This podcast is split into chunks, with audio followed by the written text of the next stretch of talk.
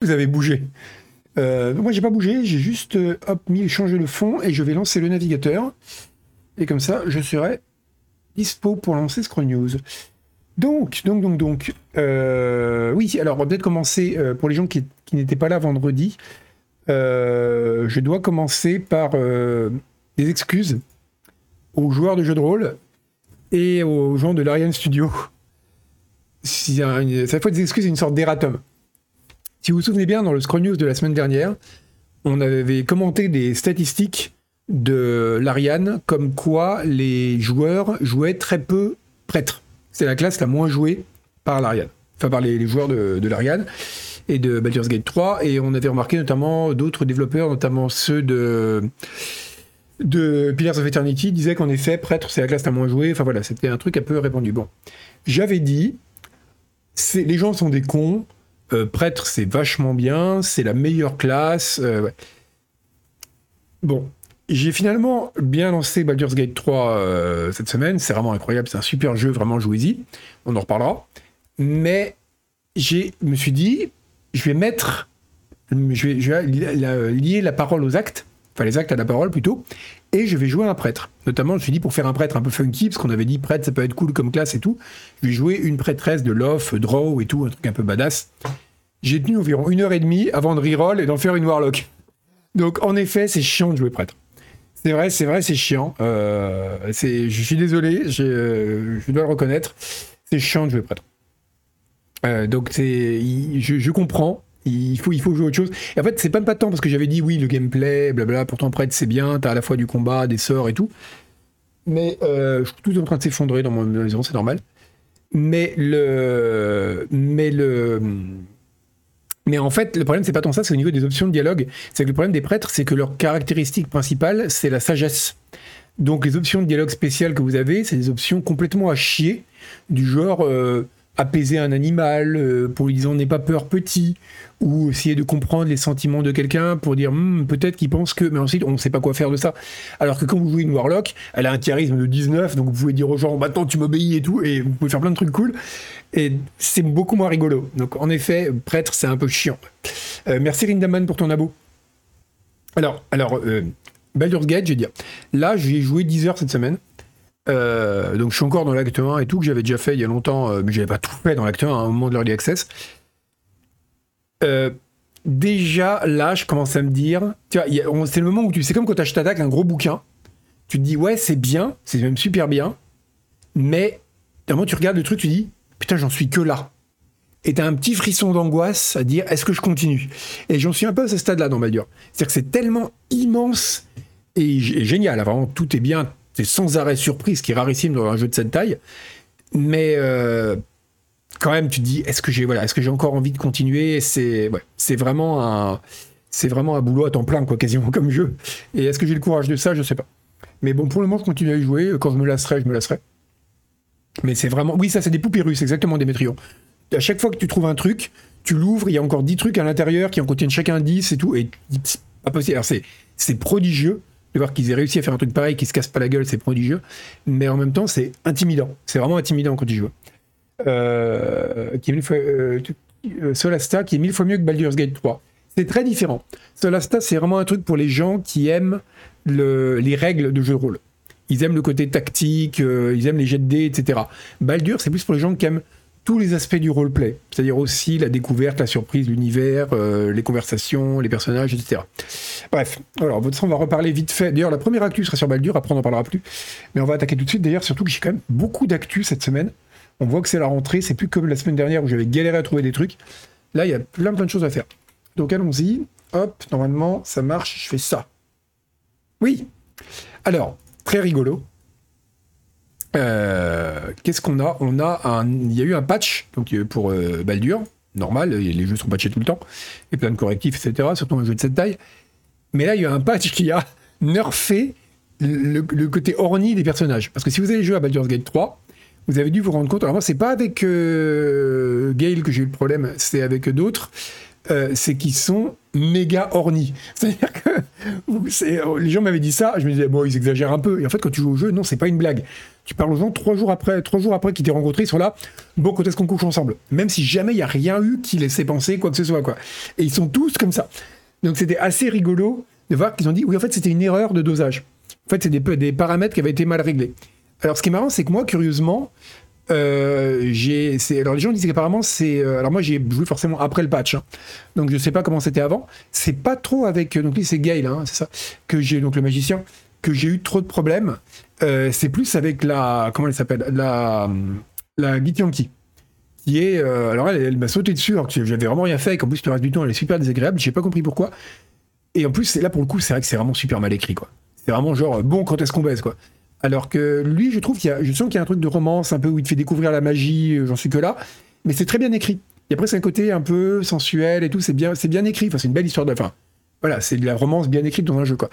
Euh, alors que la Guilangi, c'est n'importe quoi. Donc, c'est assez rigolo de voir, ouais, qu'ils sont, euh, ouais, c'est très, très, Lizel, voilà, c'est ça.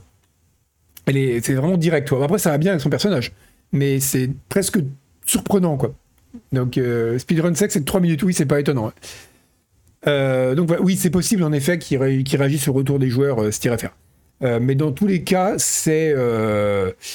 C'est un peu. Voilà. C'est vrai qu'il y a un côté. C'est pas tant le fait que. Je sais plus qui disait. Le problème, c'est pas qu'il y ait des personnages ornis. Au contraire, c'est bien. Le problème, c'est que tous les personnages sont super ornis. Et c'est un peu ridicule. Donc, peut-être qu'en effet, c'est en réponse à ces critiques qu'ils ont corrigé ça.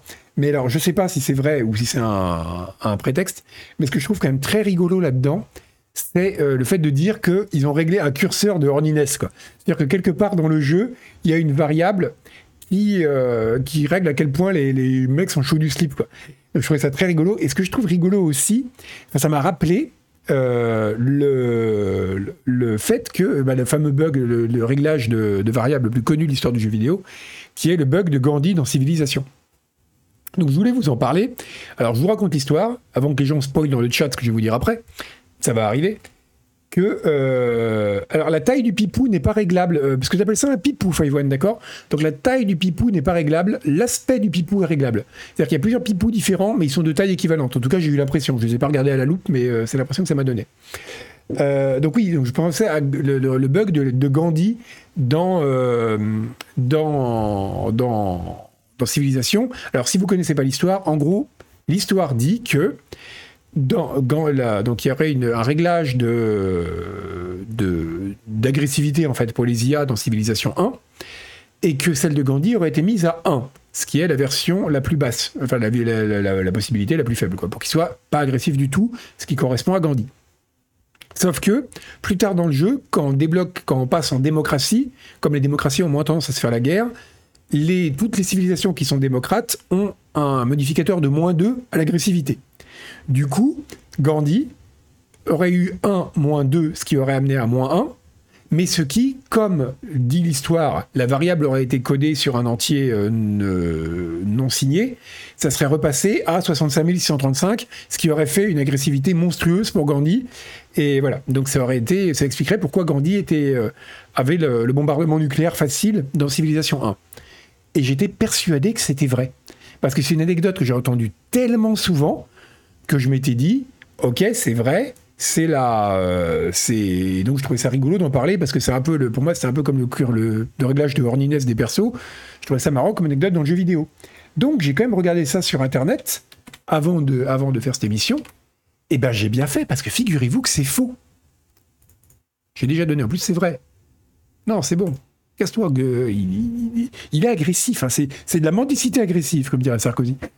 Euh, oui, donc, eh ben, en fait, c'est faux. En fait, c'est une légende urbaine, cette histoire de Gandhi. Eh ben, je le savais pas.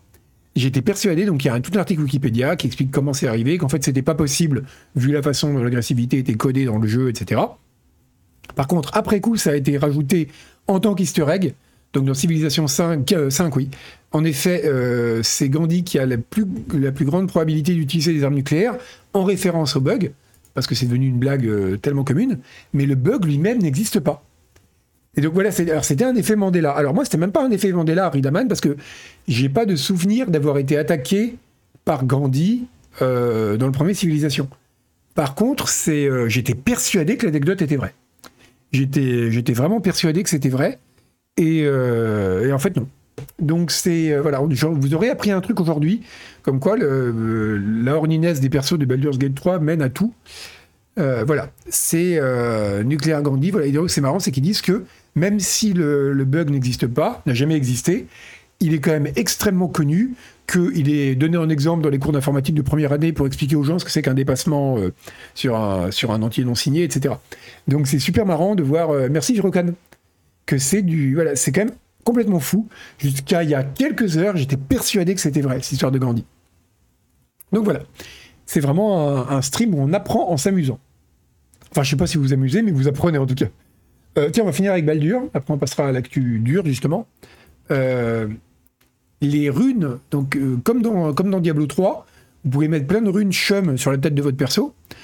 Sauf que là, contrairement à Baldur, elles veulent vraiment dire quelque chose, ce que j'ignorais également. Merci Erigato. En fait, ce sont des runes qui sont écrites en abyssal, qui est une des langues de Donjons et Dragons. Alors ça, je savais que l'abyssal était une langue de Donjons et Dragons. Par contre, ce que je savais pas, c'est qu'il y avait vraiment des ultra nerds qui avaient vraiment inventé un alphabet pour l'abyssal. Et du coup, on peut traduire.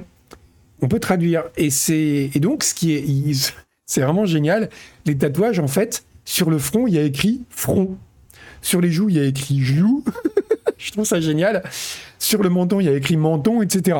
Donc c'est vraiment le, c'est vraiment la, la, la, caricature. C'est comme les mecs qui se font tatouer. Voilà, ils disent c'est l'équivalent des mecs qui se font écrire des recettes de, en chinois euh, sur leur tatouage. Tu vois, c'est, c'est extrêmement drôle ils ont mis les euh, ils ont mis les petits les, c'est juste les parties du corps en fait. Je pense qu'ils savaient pas quoi mettre sur les tatouages. Donc ils ont mis ça. Je trouve ça incroyable. Oui c'est ça. C'est un mannequin de biologie Smichette c'est très très rigolo. Et le et Pipou sur le Pipou. Alors je sais pas si on peut tatouer le Pipou mais il va falloir vraiment arrêter de dire Pipou parce que ça me met très mal à l'aise. Euh, donc oui, oui ça c'est vrai. Si tu te fais découper par un un ennemi. Le nécromancien peut bien te remonter ça c'est pratique donc c'est quand même très très rigolo cette histoire. Et il n'y a qu'une seule partie du corps où ils n'ont pas simplement tatoué le nom de la partie, c'est le cou, la partie là, euh, où il y a écrit en fait l'Ariane Studio. Donc voilà, je trouve ça très rigolo. Euh, on sent vraiment que le graphiste voulait pas se faire chier. C'est comme quand vous tapez n'importe quoi avec des Wiggins dans, dans Word. Euh, il a mis, voilà, il a, il a pris la fonte abyssale et il a tapé tout ce qui lui passait par la tête. C'est quand même très très rigolo un bout de corps Ça, c'est vrai. C'est vrai, coupe, que ça expliquerait ça. Du coup, peut-être que c'est pour, euh, pour aider les démons à, repérer, à savoir où est le front sur un être humain. Euh, bon voilà, donc c'était, on va, avec ces deux actualités très importantes, pour ce qui est un des, quand même, des jeux de rôle, des meilleurs jeux de rôle de la décennie, on va arrêter sur euh, Baldur's Gate et passer à autre chose. Merci, tonton Yo-Yo. On va passer notamment à CNN qui nous apprend que donc c'est euh, cup, noodles, donc c'est des trucs de pâtes dégueulasses, des sortes de bolino, euh, machin, c'est des ramen là. Euh, en gros, c'est des pâtes lyophilisées à bouffer quoi. Ils ont sorti une marque gaming. Vous allez me dire jusque là, ok, c'est bon, c'est déjà dégueulasse, mais bon, les gens mangent ça, jouent leur jeu, donc pourquoi pas. Mais là où c'est très drôle, c'est que ils sont à la caféine. Donc comme ça, vous n'avez plus besoin de manger vos pâtes dégueu lyophilisées tout en buvant du, Mountain Dew ou du, comment s'appelle du Red Bull, vous avez directement la caféine dans les pattes. Et alors là, le Nutri-Score, Nutri-Score doit être assez faible. Le Nutri-Score doit être assez faible, même si peut-être que ça s'annule. C'est-à-dire que vous mangez des trucs comme ça dégueulasses, ça fait grossir, mais en même temps, la, caféine accélère votre métabolisme. Donc peut-être que ça s'équilibre un peu. C'est euh, vraiment très très fort. Nutri-Score Z, voilà, c'est ça. C'est donc c'est quand même bon à savoir. Donc maintenant, avoir de la. Enfin, ils ont même pas essayé de faire un truc un peu packagé, enfin packagé, un peu original comme l'espèce de boule, la boisson pour gamer, vous saviez, l'espèce de truc à diluer là dans l'eau, qui avait l'air dégueulasse. Là, c'est juste vraiment des pâtes à, des pâtes à la caféine. Je trouve ça quand même génial. C'est ouais, c'est ouais, c'est ça. T'imagines, Smichette? Le type qui s'est défoncé à la caféine et aux pâtes, et là il lance son jeu, tout le monde veut le baiser, il est là, waouh, c'est ça le jeu vidéo en 2023 C'est non, c'est quand même pas facile. Ça manque de l'aide. Ça c'est vrai. Mais après c'est vrai que sur un, emballage jetable, c'était peut-être pas faisable, mais on peut peut-être imaginer un emballage réutilisable. En plus, ce serait euh, durable avec des LED, euh, des LED clignotantes. Non, c'est vraiment euh, une sauce café avec les pâtes. Et bien j'y ai pensé, figure-toi, c'est l'énorme. Je me suis dit, dans quelle mesure est-ce qu'on peut faire un faire des, pâtes des pâtes au café. Ça doit être vraiment dégueulasse, les pâtes au café. Hein. Mais ouais, alors que à la limite, tu me verses juste de la caféine dans les pâtes, bon, ça, ça pas de goût, quoi. Mais les, ouais, Nutri-Score basé sur un entier non signé, ouais. Des LED dans un micro-ondes serait pas une très bonne idée non plus. Des, paillettes, pareil, les paillettes au micro-ondes, c'est pas une très bonne idée. Donc voilà, vous savez que c'est. Euh, c'est. Voilà, si jamais vraiment. Voilà, je crois que c'est en vente qu'au Japon pour le moment. Euh, ouais, je crois, que c'est en vente qu'au Japon, euh, mais ça viendra sans doute bientôt, euh, bientôt ici. Voilà, c'est parce qu'il n'y a pas de raison hein, qu'une mauvaise idée. Aux États-Unis, en Europe peut-être pas, mais aux États-Unis sûrement. C'est un nom plus gamer. Oui, c'est vrai. Mais ça, il faudra que Razer passe dessus. En effet, les Dominator Noodles, c'est, ça serait pas mal. Bah, en fait, je suis un peu tenté moi aussi, Léo. J'aimerais goûter juste une fois. Alors ça c'est pas au micro-ondes, mais à la bouilloire, à Bitman. Tu crois vraiment que les gens qui mangent ça Quoi que remarque, si c'est vrai, tu verses de l'eau bouillante dedans. Tu verses de l'eau bouillante dedans. C'est, en fait, comme les bolinos, vraiment. Les, euh, ça existe encore, les bolinos, d'ailleurs. C'est euh, solution saline intégrée, au siège gaming. Alors ça, c'est vrai, billet boulet, c'est pas con. Un, siège gaming avec une perfusion, et tu peux directement accrocher ton truc, tu le branches, et ça fait bip bip, ou t'as une LED qui clignote en rouge quand ta perfusion est vide. Ce serait, je pense que c'est la prochaine étape. Donc les bolinos, ça existe encore, ouais. C'était pas bon, les bolinos. Hein. C'était pas bon. Hein. Après, les, les, ramen comme ça, j'ai jamais mangé. Mais c'est un peu la même idée, je pense. Euh, merci, François. Un truc de genre. Alors, les, les pâtes comme ça, lyophilisées, ça existe bien sûr depuis longtemps. Hein. Mais euh, la nouveauté, là, c'est la, la caféine. C'était les soirées manga. Ah, d'accord. Non, j'ai jamais, jamais fait de soirée manga. Par contre, j'ai mangé des bolinos à une époque. Et euh, quand j'étais étudiant, genre, je prenais ça des fois. Et, et c'est vrai que c'était vraiment dégueu. Même à l'époque, je trouvais ça dégueu. Pourtant, je mangeais n'importe quoi quand j'étais étudiant. Euh, ben tiens, on va parler à propos de trucs dégueux. On va parler d'une bien triste nouvelle. Euh, Skull and Bones euh, a encore perdu un directeur créatif. donc, alors c'est vraiment le jeu maudit. Je, crois que c'est le jeu le plus maudit de la Terre. alors, pas complètement. On aura, il y aura un petit sondage à la fin de cette actu. Mais c'est vraiment un. Les Bolinos Nutri-Score B. Oui, mais Nutri-Score, ça tient en compte, ça prend pas en compte le goût. Donc c'est voilà, c'est il y avait encore donc voilà ils ont perdu euh, donc il y a des c'est un gros gros bordel. Euh, voilà ils ont encore dû changer de directeur artistique, c'est une catastrophe absolue. Euh, voilà je sais pas voilà je sais je sais pas du tout quand ce truc va sortir et enfin, c'est vraiment une c'est un niveau de oui alors tous les gens qui sont partis de Skull Bot créent un studio et même plusieurs hein, les odeurs le vent ouais. C'est ce serait drôle ce qui sortent un studio qui crée leur propre jeu de pirate qui sortent encore avant Skull and Bones. C'est euh, merci Boubou. C'est vraiment là à ce niveau-là, c'est en train de devenir un, c'est en train de devenir une, euh, c'est presque une blague quoi. Entre le truc du bi euh, pendant le 3 là où ils avaient juste montré les gens qui chantaient, il n'y avait pas de nouveau gameplay. La, la bêta fermée qui a vraiment qui a été vraiment fraîchement accueillie, c'est le moins qu'on puisse dire. Et maintenant ça. Euh, c'est, je sais pas, je sais vraiment pas. Euh, je crois que c'est vraiment le jeu le plus maudit de tous les temps. Star Citizen, moins euh, parce que Star Citizen, c'est un peu vraiment Chris Roberts qui a foutu le truc dedans et qui a, euh, il est responsable de ce qui arrive au jeu, quoi. Là, c'est vraiment, ça, c'est vrai, vraiment un jeu maudit. Ils ont tout un tas de petites merdes qui leur arrivent, mais qui, alors je pense que Star Citizen sortira avant Skull of Bones ça dépend ce que tu appelles sortir pour Star Citizen. Mais c'est vrai qu'au moins, il est en early access. Merci, Liam. Euh, mais d'accord, je, je voulais quand même faire un sondage avec vous. À votre avis, quel est le jeu le plus maudit de tous les, de tous les temps? Jeu le plus maudit. Est-ce que c'est Skull and Bones Ou est-ce que c'est Beyond Good and Evil 2 Parce qu'on avait oublié celui-là aussi. Je crois que tout le monde l'a oublié d'ailleurs. Je crois que même le dev l'a oublié. Hein. Ah, mais Duke Nukem Forever, il est sorti. C'est euh, alors BGE2 continue à l'emporter quand même hein, dans les sondages. Euh, parce que c'est vraiment deux jeux qui jouent de malchance, mais à un point et de management catastrophique vraisemblablement. Hein, ça on le saura euh, quand il y aura des post-mortem. Mais mais ouais, c'est un niveau de ah, donc ouais, BGE2 reste quand même vraiment synonyme du jeu ultra maudit pour vous, hein, beaucoup plus que Skull Bones. Pourtant Skull and Bones, il a la peine aussi.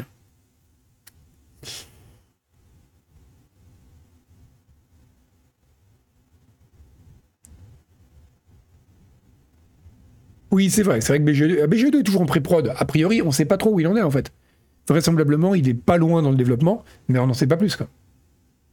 C'est, on ne sait pas s'il y a des gens qui travaillent encore dessus, on ne sait rien. il n'a jamais été annulé ouvertement. On ne sait pas. Euh, Skull sortira, sera un jeu aussi vite oublié. Je crois que c'est presque pire en fait. D'ailleurs, je crois que c'est ce qui peut, comme euh, Duke Nukem Forever, ce qui pouvait arriver de pire à un jeu, c'était de sortir. Parce que quand il est sorti, euh, les gens ont dit, bah, en fait, c'est juste un jeu médiocre. Alors que tant que vous, c'est un peu comme il vaut mieux fermer sa gueule plutôt que l'ouvrir et risquer de prouver que vous êtes idiot. Euh, bah là, c'est un peu pareil. Il serait jamais sorti, les gens auraient dit, bon, ça a merdé, mais peut-être que ça aurait été un jeu incroyable. Alors que là, bah, finalement, on sait que non. Et en effet, Skull and Bones, ça risque d'être pareil ça va être probablement un jeu de pirate à 6 sur 10, avec pas mal de problèmes, qui est pas non plus super chiant pour les gens qui aiment les jeux de pirates, mais il faut vraiment aimer. Et voilà, et c'est euh, c'est un peu dommage. Oui, c'est vrai que BGE2, il allait faire de harcèlement en plus. Il y a vraiment des couches et des couches de problèmes. Euh, euh, ouais, bah Daikatana, c'est pareil aussi. Hein. Daikatana, bah Daikatana, il y avait des problèmes d'ego considérables, qui apparemment ne sont pas le cas dans, dans and Bones. Ce qui est marrant, c'est y a à chaque fois des problèmes un peu différents quand même. Euh, Katana, c'était clairement un problème d'ego de la part de Romero, euh, qui voulait faire le jeu parfait. Euh, Duke Nukem Forever, c'était pas tant George Bruce, l'ego de George Broussard que le fait que ils avaient tellement mis la barre haut et étaient acclamés pour Duke Nukem Forever qui avait tué Doom et quasiment Quake à sa sortie, que c'était compliqué pour eux de dire on va, comment on peut continuer après ça, quoi?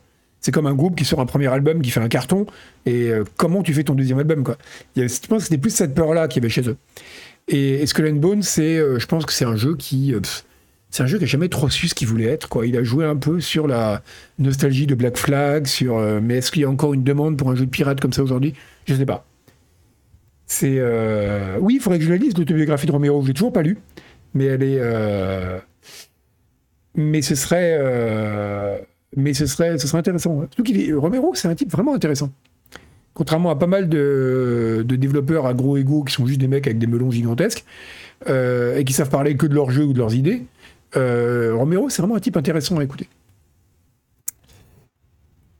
Donc voilà, Skull and Bones. Alors, autre type maudit, alors un peu moins maudit quand même, les mecs de GSC Game World, Game World pardon, alors je sais pas si vous avez vu ça, il y a eu un incendie dans leur bureau. Alors, à ce niveau-là, c'est presque un sketch quoi.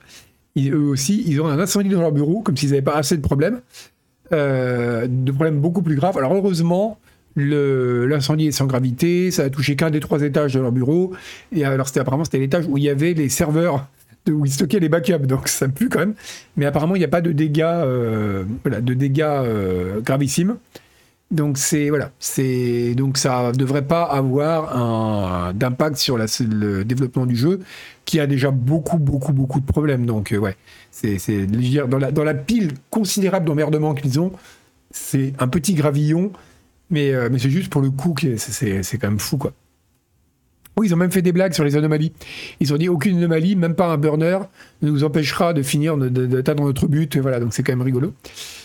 Et, euh, et, on, a, on a fait face à pire euh, par le passé. Bah oui, tu m'étonnes, il y a un des mecs de l'équipe de dev qui a été tué sur les lignes de front en Ukraine, donc oui, c'est.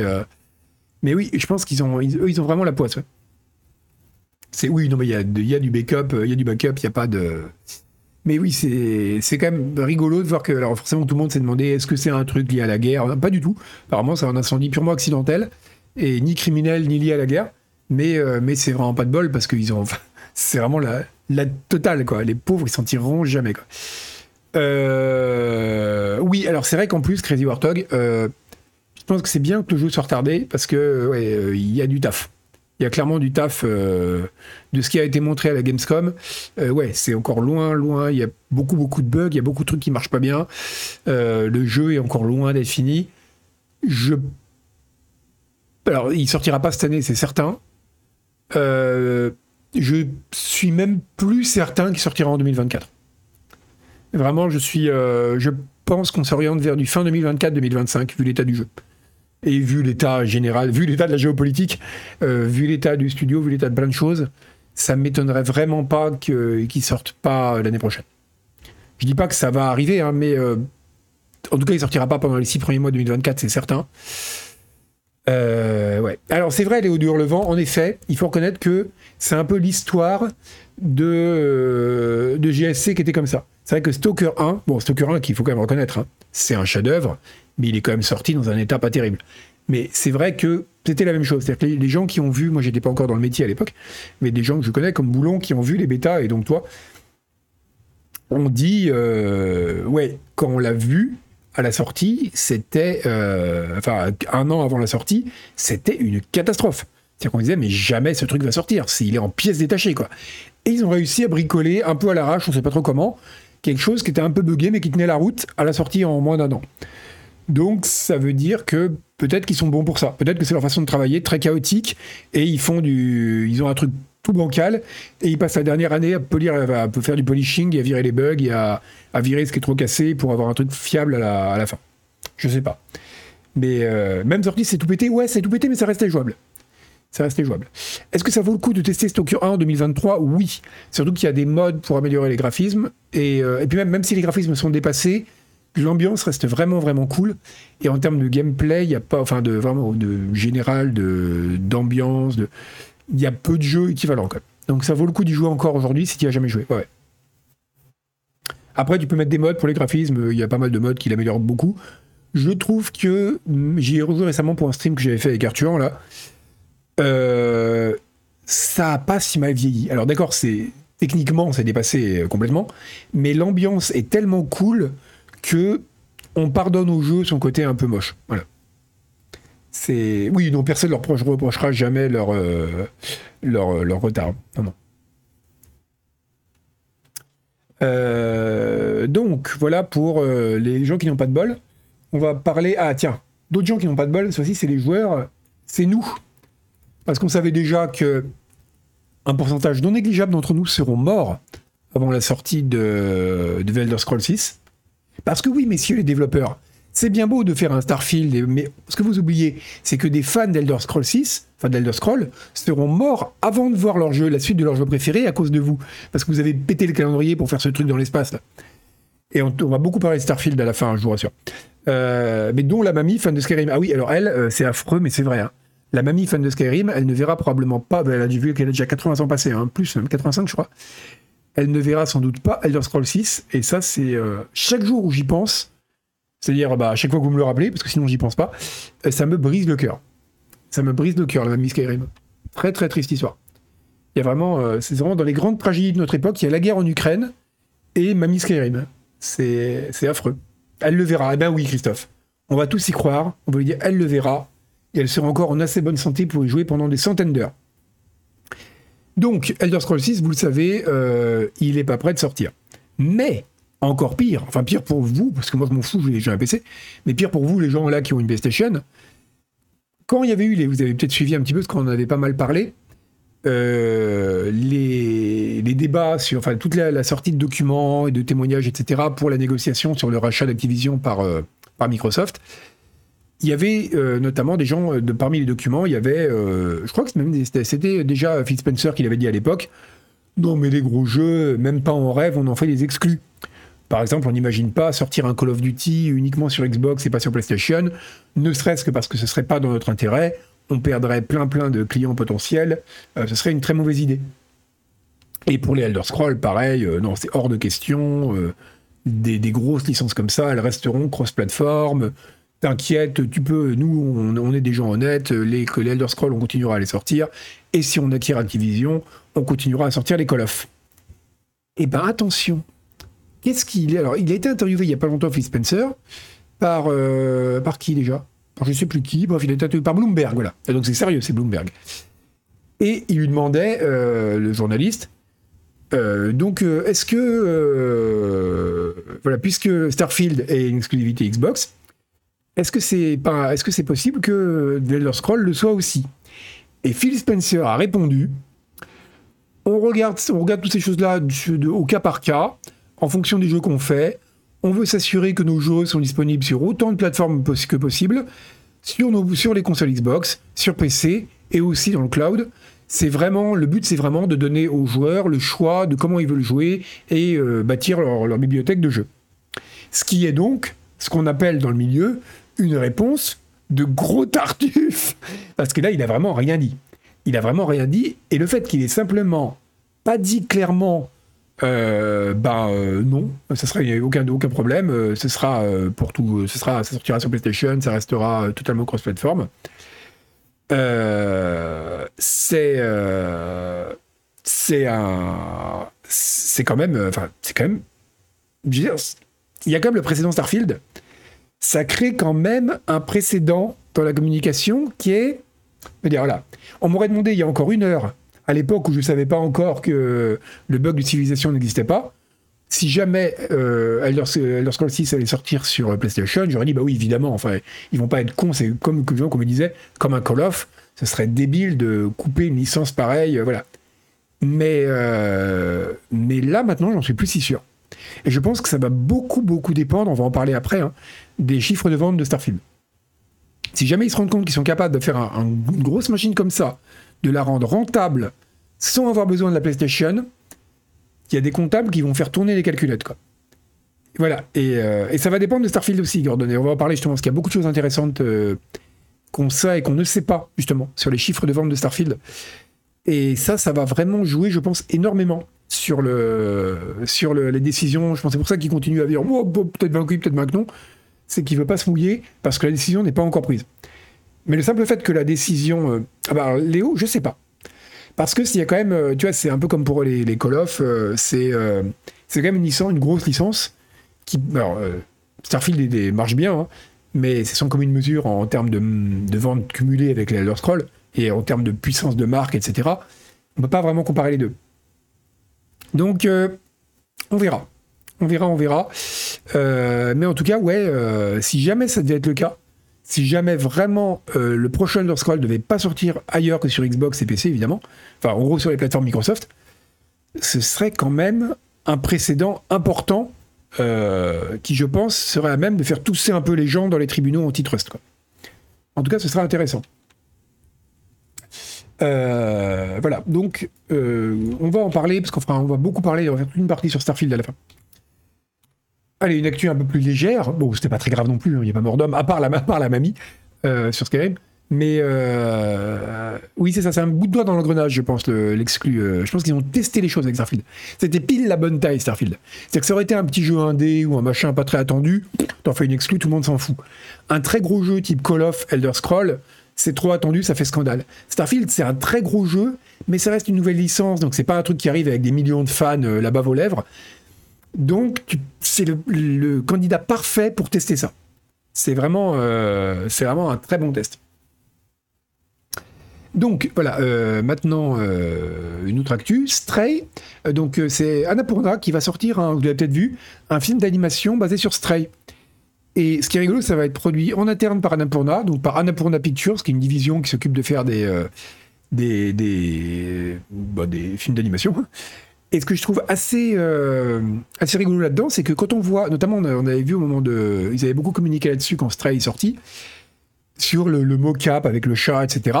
C'est un jeu qui a vraiment été produit à la fois par son côté très scénarisé, sa brièveté, le travail dans toute la dimension cinématique, comme un, quasiment comme un film d'animation interactif. Quoi. Et je trouve intéressant que la même boîte ait une division qui va probablement profiter de tous les assets et de tout ça en interne pour le transposer sous forme d'un film d'animation non interactif. Je trouve ça rigolo que ça a été fait en interne, justement. Contrairement à d'autres exemples de, jeux qui sont devenus des films d'animation, où là, c'est généralement sous-traité à un autre studio. Je trouvais ça marrant. Euh, je, trouvais, ça marrant, voilà, que ce soit. Euh, après quoi qu'on pense de Stray. Hein. Mais je trouve ça, je assez rigolo de voir que c'est un jeu qui vraiment. quand, j'ai appris que ça allait être une adaptation, je me suis dit, en fait, le jeu, c'est quasiment déjà un film d'animation, quoi. C'est. Euh, on connaît les ventes de Stray, euh, peut-être, mais pas là. Je les ai pas en tête là. Euh, donc voilà, c'est quand même. Euh, c'est quand même intéressant. Est-ce que, alors, est-ce que le chat qui a, qui a été moquable va toucher les droits pour la nouvelle utilisation? Ça dépend du contrat qu'a signé les chats. Je pense que oui, Blob Marais, parce que les chats, contrairement aux chiens, ils font généralement super gaffe à ce qu'ils signent. Les chiens, tu leur fais signer n'importe quoi. Les chats, ils relisent tout. Et euh, tu voudras jamais signer un contrat à un chat comme ça sans qu'il l'ait brelu chez lui, tranquille. Donc, à mon avis, le chat, il est bien couvert. Mais par contre, pour le studio, c'est intéressant. Pourquoi euh, Square Enix faisait pas un vrai studio d'anime? Longoast Oui, c'est une question. C'est vrai qu'ils eux, ça serait un très bon candidat pour ça aussi. Ouais. Euh, ils avaient fait une avec des robots qui ne savaient pas faire des humains, qui ne soient pas une cani. Et eh ben oui, c'était une des raisons. C'est pas, pas le fait qu'ils ne soient pas une cani, c'est le fait que ça coûte beaucoup plus cher. Et c'est beaucoup plus complexe d'animer des humains que des robots. Euh, beaucoup de studios euh, indés notamment qui font des robots ou des créatures un peu comme ça dans leurs jeux le font parce que c'est en termes d'animation, c'est c'est beaucoup plus simple à animer qu'un humain. notamment quand vous voulez faire des dialogues ou des choses comme ça. Et même si vous avez un Android ou qui a une mocap un peu pourrie ou qui a des expressions un peu pourries, ça passera beaucoup mieux qu'avec un humain. Euh, je pense que oui, Léo, c'est les, les, devs qui se sont fait enfler avec le contrat avec le chat. Oui, ça c'est plus simple à rigueur, c'est plus simple à plein de choses. Il y a beaucoup d'avantages en termes d'animation. Pas tant pour la modélisation, mais pour l'animation, euh, un robot c'est vachement plus simple qu'un humain. Donc c'est une très bonne idée de bosser, bosser sur des robots. Euh, bon, bah, euh, voilà pour. Euh, donc, c'est intéressant. Voilà, une petite actu que je trouvais mignonne. Alors, une actu qui est beaucoup plus grosse maintenant, qui est beaucoup plus marrante. La société, enfin, la société, l'organisme sud-coréen. Sais pas pourquoi on précise, parce que l'organisme nord-coréen, ce serait très bizarre quand vous allez voir la suite de l'info. L'organisme coréen, donc, qui, a, qui est chargé d'enregistrer tout, ce qui sont un truc qui enregistre tous les appareils qui émettent des ondes. Voilà, parce que pour s'assurer qu'ils ils sont euh, en ordre au niveau des fréquences qu'ils utilisent, etc. Tous les pays ont des trucs comme ça, euh, ont un truc qui s'occupe des ondes. D'ailleurs, en France, comment ça s'appelle? J'avais lu un article là-dessus. Je crois que c'est la police des ondes, ou un truc comme ça. Et euh, c'est un truc qui est... Mais c'est ouf Genre, c'était une meuf qui dirige ça, elle racontait qu'en gros, des fois, elle allait voir des antennes en disant Vous coupez cette antenne tout de suite Et je trouvais ça génial qu'il y ait une police des ondes. Enfin, franchement, il faut faire une série Netflix là-dessus. Euh, et donc voilà, était chargée de s'assurer que les, les, les, trucs émettent pas trop fort, que tu vas pas empiéter sur la fréquence du voisin et tout. Et je trouve ça, la NFR. C'est la NFR Oui, alors attends. Euh, ouais, mais il y, avait un, il y avait un nom plus badass. Ou alors c'est quoi le nom complet? C'est euh, Agence nationale des fréquences. Ouais, le nom est cool. Mais je crois qu'il y avait un truc justement qui était chargé, c'était un peu les enforcers de la NFR, qui avait un nom super cool. et c'était incroyable. Bref, je retrouve l'article, je crois que c'était Vice qui a fait un article là-dessus il y a quelques années. Et, c'était vraiment très très très bien. Bref, en tout cas, c'est. Euh, oui, à police environnementale, c'est encore un autre truc, euh, Léo de Hurlevent. Je vois de plus en plus, j'ai pas exactement compris ce que c'était. Alors j'aurais pu chercher sur Google, mais ça aurait brisé toute la magie. Mais, mais oui, on voit souvent des flics maintenant qui marquent police environnementale. Alors je crois que c'est parce qu'ils ont des voitures électriques. Je crois que c'est pas lié au fait qu'ils s'occupent de l'environnement, mais je sais pas en fait. Mais euh, c'est très très curieux. Oui, c'est ça, c'est ceux qui arrêtent le micro-ondes quand la pizza est cuite. La, police des, ondes, c'est vraiment super. Donc, bref, la police des ondes euh, nord-coréenne, euh, sud-coréenne, pardon, a donc enregistré un appareil qui s'appelle le RCV1V 1030. On dirait le nom d'un enfant d'Elon Musk, qui est, mais donc a été développé, donc c'est intéressant, par Valve. Valve donc est en train de déposer, donc va sortir probablement au moins en Corée du Sud, mais ce serait étonnant que ça s'arrête là, un nouvel appareil qui utilise du Wi-Fi 5 GHz, c'est-à-dire du Wi-Fi euh, standard, euh, enfin hyper standard, euh, donc ça peut être n'importe quelle machine avec un processeur x86 ou ARM ou n'importe quoi. Donc c'est vraiment intéressant. C'est des.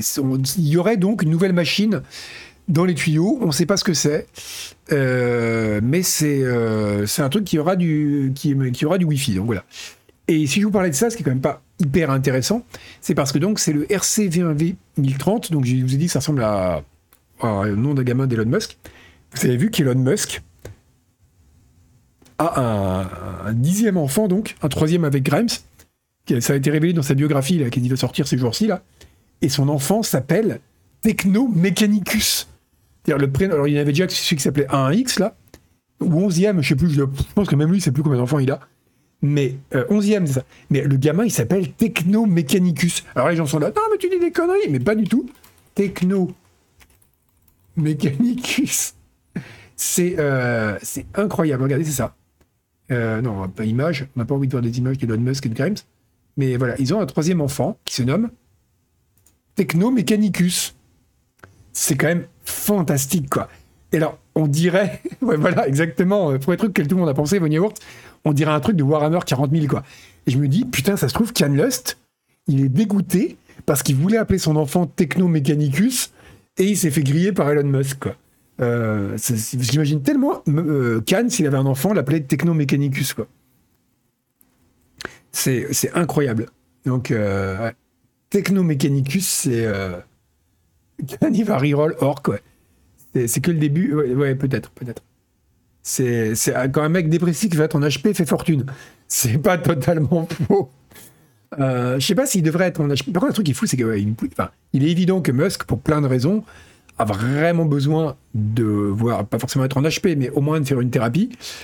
Et c'est fascinant de se dire qu'avec le pognon qu'il a, il peut probablement se payer les meilleurs spécialistes et qu'il ne le fait pas. quoi. Les, hommes préfèrent appeler leur enfant technomécanicus plutôt que d'aller en thérapie.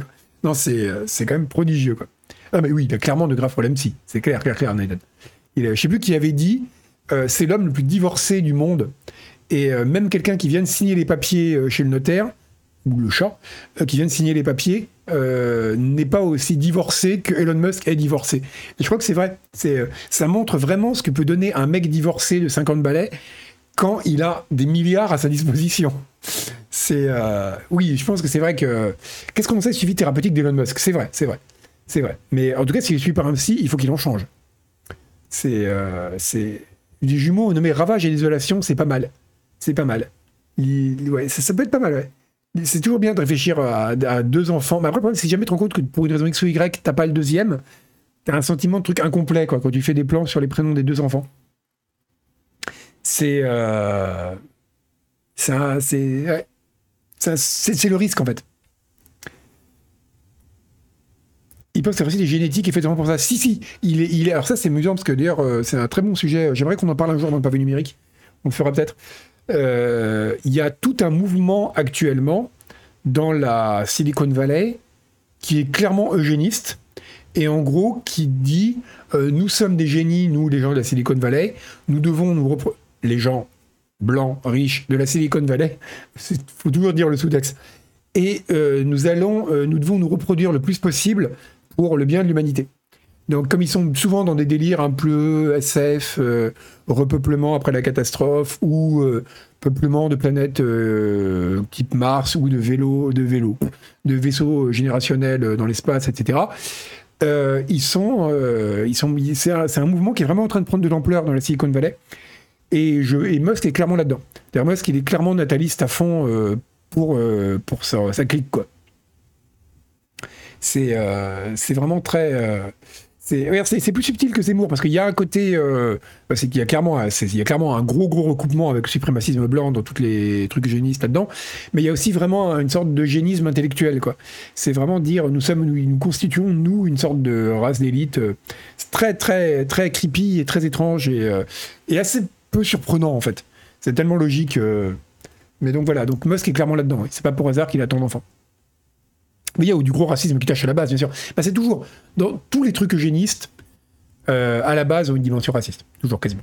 C'est euh, quasiment indémerdable. Euh, c'est tellement consubstantiel que c'est rare que ce soit pas présent. Mais oui, Musk, le problème, c'est qu'il a un pouvoir de nuisance considérable. C'est vrai. Mais bon, bref, là, on parlait pas de Musk, vous en parlerez avec Yvan. je parle de Musk dans l'édito du prochain. du prochain. et du lapin, d'ailleurs. non, pavé numérique, pardon. Bon, maintenant, on va passer à la grosse. Il est 44, il s'attend qu'on attaque la grosse actu. On va passer, on va parler de Starfield. Parce que c'est l'actu. Alors d'ailleurs, je tiens à dire, scandale. Je devais participer à l'émission de mercredi, que va donc euh, diriger Agbou, demain de maître. Ça devait être moi et Julie. Et ce matin, je reçois un message d'Agbou qui me dit euh, Yo, au fait, t'as joué à Starfield? Moi, je fais Bah non, là, actuellement, je joue à Baldur, j'ai pas le temps de jouer à Starfield en plus. Il me fait Ah, ok. Plus de nouvelles pendant une heure. Au bout d'une heure, j'ai un nouveau message. Ouais, bah en fait, euh, je vais plutôt prendre Isual parce que Isual, il a joué à Starfield. Voilà. Voilà, voilà comment on parlait d'eugénisme. Voilà comment on nous traite, nous les gens qui n'avons pas joué à Starfield. Voilà. C'est Isual qui pique la place. Exactement. T'as pas joué à Starfield, t'es plus personne. C'est euh, bon, moi je m'en fous. Hein. Du coup, je reste chez moi mercredi soir, je suis content. Mais euh, j'ai pas rentré de la rédac à 11h. Mais, mais oui, donc quand même, c'est quand même scandaleux d'être traité comme ça. C'est euh, non non non ça m'arrange en plus que j'ai fait l'émission la dernière fois, je la ferai la prochaine, on parlera de Falcon 4 avec Agbou, on sera là comme des gros nerds d'avion. Donc euh, voilà. Mais et puis c'est vrai qu'il faut quand même parler il faut être professionnel. L'actu c'est Starfield, c'est normal que quelqu'un qui a joué au jeu soit dans l'émission. Mais c'est quand même euh, c'est quand même un énorme scandale, il faut le dire. Les trois grands scandales de l'époque sont la guerre en Ukraine, la mort de la marmite Skyrim avant euh, TOS 6 et le fait que j'ai été exclu de l'émission euh, Starfield. Bref. Euh, alors, c'est vrai, iconoclaste, mais ce serait pas gentil de le dire. Mais en effet, quand tu as joué à Skyrim ou Fallout 4, tu as joué à Starfield. Donc, Starfield. Donc Starfield marche bien, mais on ne sait pas trop à quel point. Parce que, comme on le fait... euh, alors, euh, donc, euh, Microsoft nous dit... euh, c'est le meilleur lancement de Bethesda de tous les temps. Euh, Il y a actuellement 6 millions de joueurs.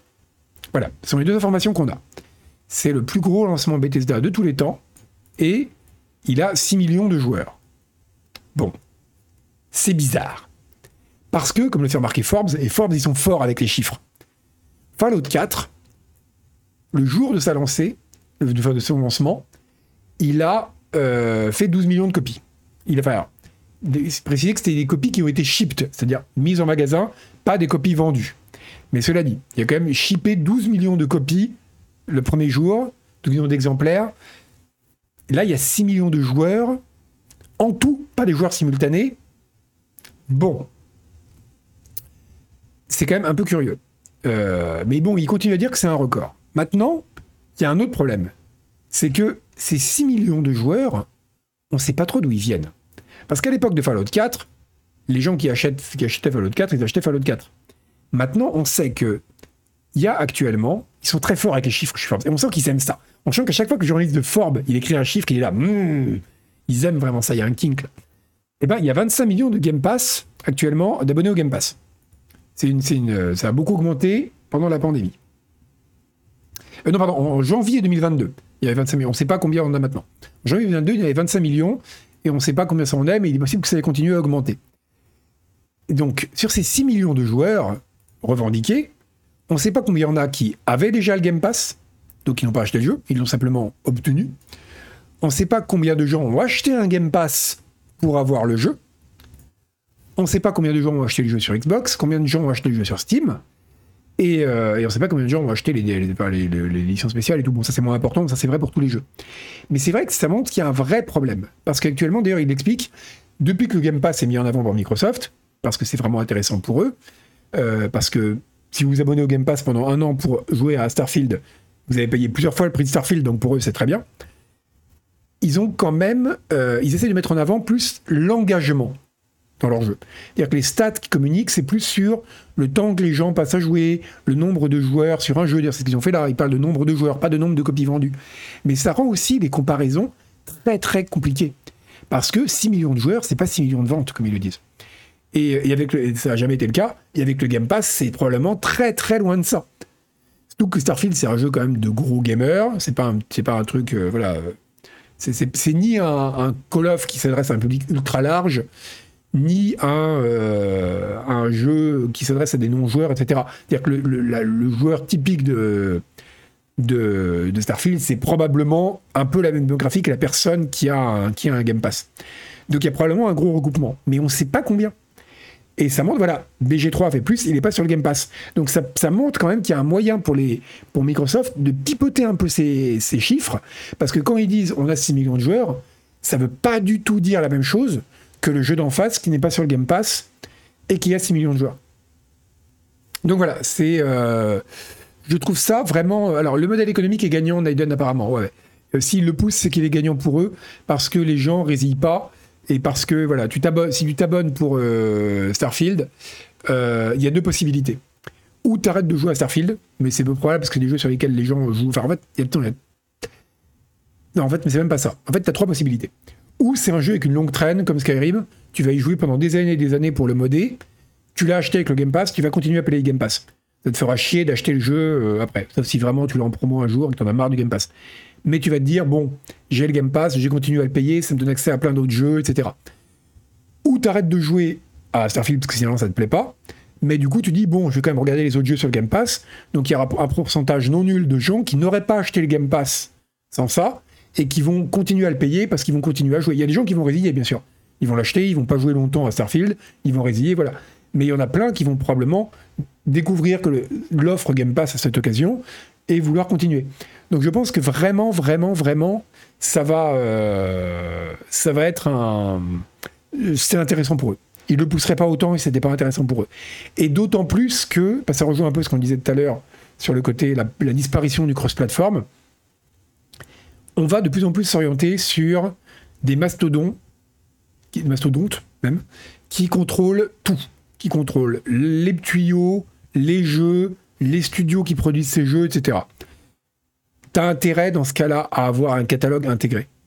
si jamais tu es monsieur Microsoft, que tu as Bethesda, Activision, tout ce que tu veux, des grosses grosses trucs dans, ta, ton écurie, euh, tu veux tout contrôler, tu veux offrir des machins globaux là-dessus euh, pour avoir en gros ton parc de joueurs, pour valoriser ça et concurrencer le parc de joueurs de l'adversaire et essayer de le dévorer. Parce que si ton offre elle est super intéressante, imaginons que Skyrim, enfin Skyrim 2, Elder Scrolls 6 soit un exclu Xbox, comme ça semble pas impossible, euh, dans 3-4 ans, 5 ans, ben là, tu, construis avec ça un parc de joueurs considérable aussi. Donc tu as vraiment intérêt à, pas forcément que ce soit la seule offre, mais que ce soit une de tes offres. La possibilité d'avoir un, d'avoir de, construire un parc en fait de joueurs, vraiment. Mais bon, ça c'est du, du long game. Peut-être qu'il se plante complètement. Je pense pas, mais on verra. Je dis ça alors que moi j'ai pas le Game Pass, hein. mais euh, mais peut-être que peut-être qu'ils se plantent. Peut-être que, mais je pense quand même qu'ils ont raison et que c'est l'avenir. En tout cas pour eux. Bon, on va continuer sur Starfield, mais avec d'autres actus plus rigolote. Euh, et plus légère, notamment celle-là que je trouve géniale. Euh, J'écris n'importe quoi. J'ai même noté que je voulais faire un poil, mais on n'aura pas le temps de le faire. Il y a un bug super rigolo dans Starfield. Alors, c'est pas que les compagnons sont trop ornis, même si on va en parler par la suite. C'est que l'ennemi attaque toujours ton vaisseau en tirant sur le centre de sa masse. En gros, alors je sais pas si d'ailleurs le centre de la masse, je sais pas si c'est le centre de la masse ou le centre géométrique, mais en tout cas, il attaque toujours au centre du vaisseau. Et c'est, oui, je pense aussi à Bitman que c'est très intéressant pour Microsoft et uniquement pour Microsoft. Mais euh, voilà, on verra. Mais donc, et donc il y a des joueurs qui, des petits malins, qui ont une excellente idée. Salut Laurent Jaune. Ils ont construit des vaisseaux où il n'y a rien au milieu, tout simplement. Euh, c'est absolument génial. Alors, encore une fois, j'ai pas encore joué à Starfield, donc tout ça c'est peut-être n'importe quoi, mais apparemment c'est vrai. tu construis un vaisseau où il n'y a rien au milieu, attends, on va le voir le vaisseau. Voilà eh ben, on peut, tous les tirs de l'ennemi ratent parce que l'ennemi vise le centre et du coup, tu as un vaisseau donut. Et alors là, c'est encore mieux qu'un donut, le truc qu'il a fait, hein, parce que je sais pas si on le voit, euh, c'est un donut. Un donut, si tu attaques sur les côtés, as quand même au centre, tu as quand même de la matière. Là, c'est vraiment, voilà, c'est, regardez, c'est c'est une, une, sorte d'armature. Ils disent c'est un, un, squelette de cube Borg. Et c'est vraiment ça. Merci Jean Cassette. C'est euh, voilà, c'est vraiment voilà, regardez, il va attaquer et hop, il peut rien faire parce que bah, le truc est au centre et, euh, et, donc il peut pas attaquer. Donc c'est vraiment très très très drôle. Mais alors c'est super rigolo et c'est marrant qu'ils aient pas pensé à ça. Mais après voilà, c'est typiquement euh, les, les, bêtises douilles comme dit euh, comme dit comme dit Agbou. C'est très très marrant comme bug. Alors c'est vraiment l'exploit marrant quoi. mais dans les jeux où on peut construire librement, c'est le genre de problème qu'on peut avoir assez fort. Hein. Voilà, c'est quand même assez assez fort. Et donc, ce qui nous amène à un autre euh, un autre exploit. De, je vous explique comment complètement marcher. On va pas se laisser voir par le Game Pass et par les petites magouilles de Monsieur Bethesda et Microsoft. On va vous expliquer comment le glitcher à mort ce jeu. Donc vous pouvez avoir un vaisseau indestructible en faisant ça, mais vous pouvez aussi euh, progresser plus vite dans votre perso parce que tout ça, il faut simplement baiser tous les jours.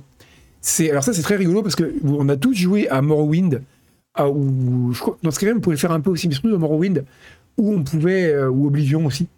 Vous vous lanciez un sort en boucle, vous sautiez sur place pour grinder, de progresser dans les dans les scores. Et eh ben euh, c'est il y a un peu le même bug dans Bethesda puisque alors ça pareil je l'ai dans, dans pardon dans Starfield et ça je l'ai appris à l'instant parce que c'est euh, voilà, c'est vous toutes les 24 minutes. Il faut baiser toutes les 24 minutes parce que quand vous avez une relation sexuelle dans le jeu, apparemment, encore une fois, j'y ai pas joué, mais apparemment, euh, voilà, apparemment c'est vrai. C'est écrit dans GameSpot, alors c'est vrai. Hein. Euh, vous recevez un buff qui s'appelle sécurité émotionnelle. Il y aura déjà beaucoup de trucs à dire là-dessus, mais en plus, donc c'est un bug qui vous donne 15% d'XP pour les prochaines 24 minutes. Mais, euh, mais donc, c'est. Donc c'est mais apparemment, il n'y a pas de limite.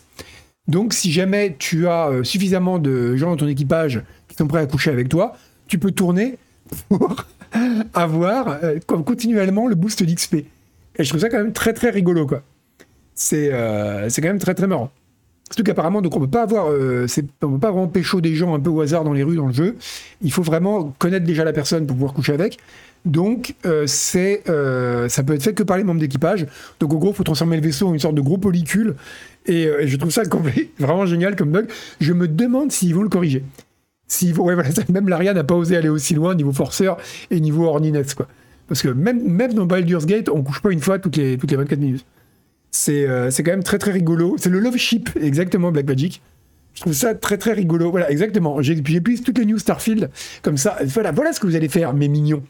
Quand vous allez arriver dans l'émission mercredi et que Agbou il dira Oh, il y a un bug rigolo, on peut coucher avec les gens, tu diras Ah, on le sait déjà.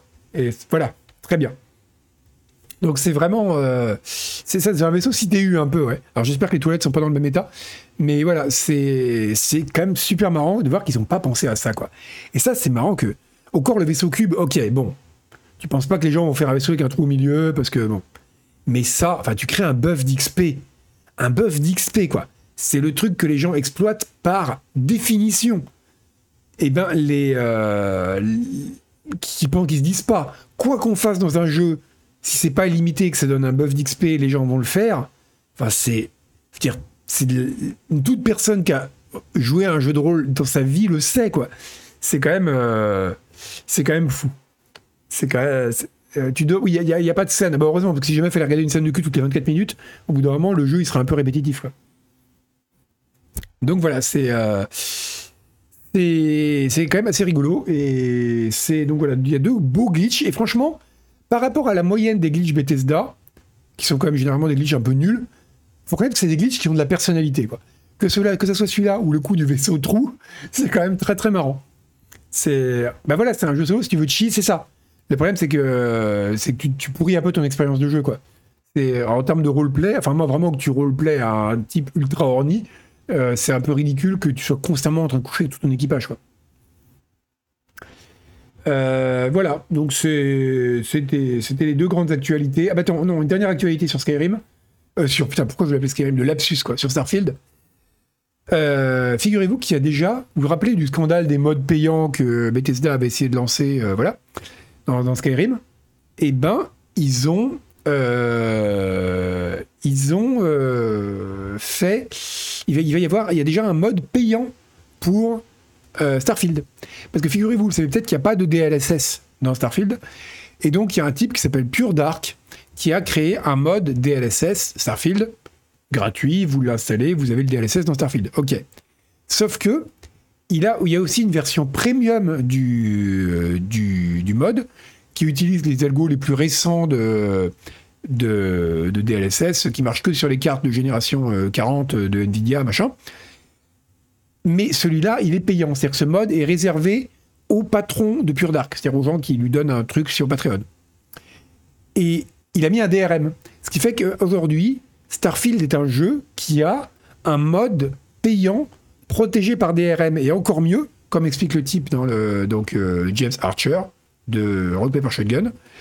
Euh, deux jours après qu'il que le mode soit sorti, forcément, il était déjà craqué. Donc il y a déjà des gens qui utilisent un mode craqué, on craque un mode quoi, pour, pour Starfield. C'est euh, voilà, c'est quand même euh, c'est quand même assez rigolo. Alors c'est pas du tout Bethesda qui est responsable de ça, mais c'est marrant de voir que les alors encore une fois même on peut pas même non plus jeter la pierre au modeur parce que le mec il a fait un mode gratuit et il dit je réserve la version un peu meilleure du mode aux gens qui lâchent une pièce sur Patreon. Franchement, c'est pas déconnant, quoi. Mais c'est quand même rigolo.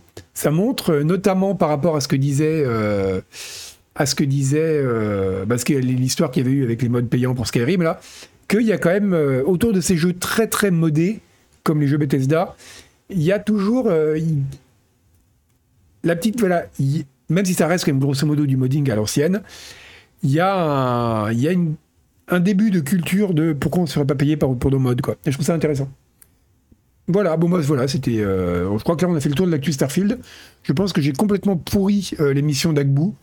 Euh, c'est exact, c'était mon but ce soir. Donc, il me reste juste à vous dire que la Game Jam de Canard PC, Make Something Horrible, est toujours là. Allez-y, vous pouvez l'idée, c'est de faire un jeu pourri en lien avec Canard PC. Donc, vous avez jusqu'au 10 octobre, donc vous avez un peu moins d'un mois. N'hésitez euh, pas euh, pour euh, à participer si vous avez du temps libre et que vous aimez coder des trucs moches. Et qui n'aime pas coder des trucs moches Ça demande beaucoup moins de temps et de talent que de coder des trucs jolis. Et autre actualité de la communauté, j'aime bien dire ça, j'ai l'impression d'être dans une secte.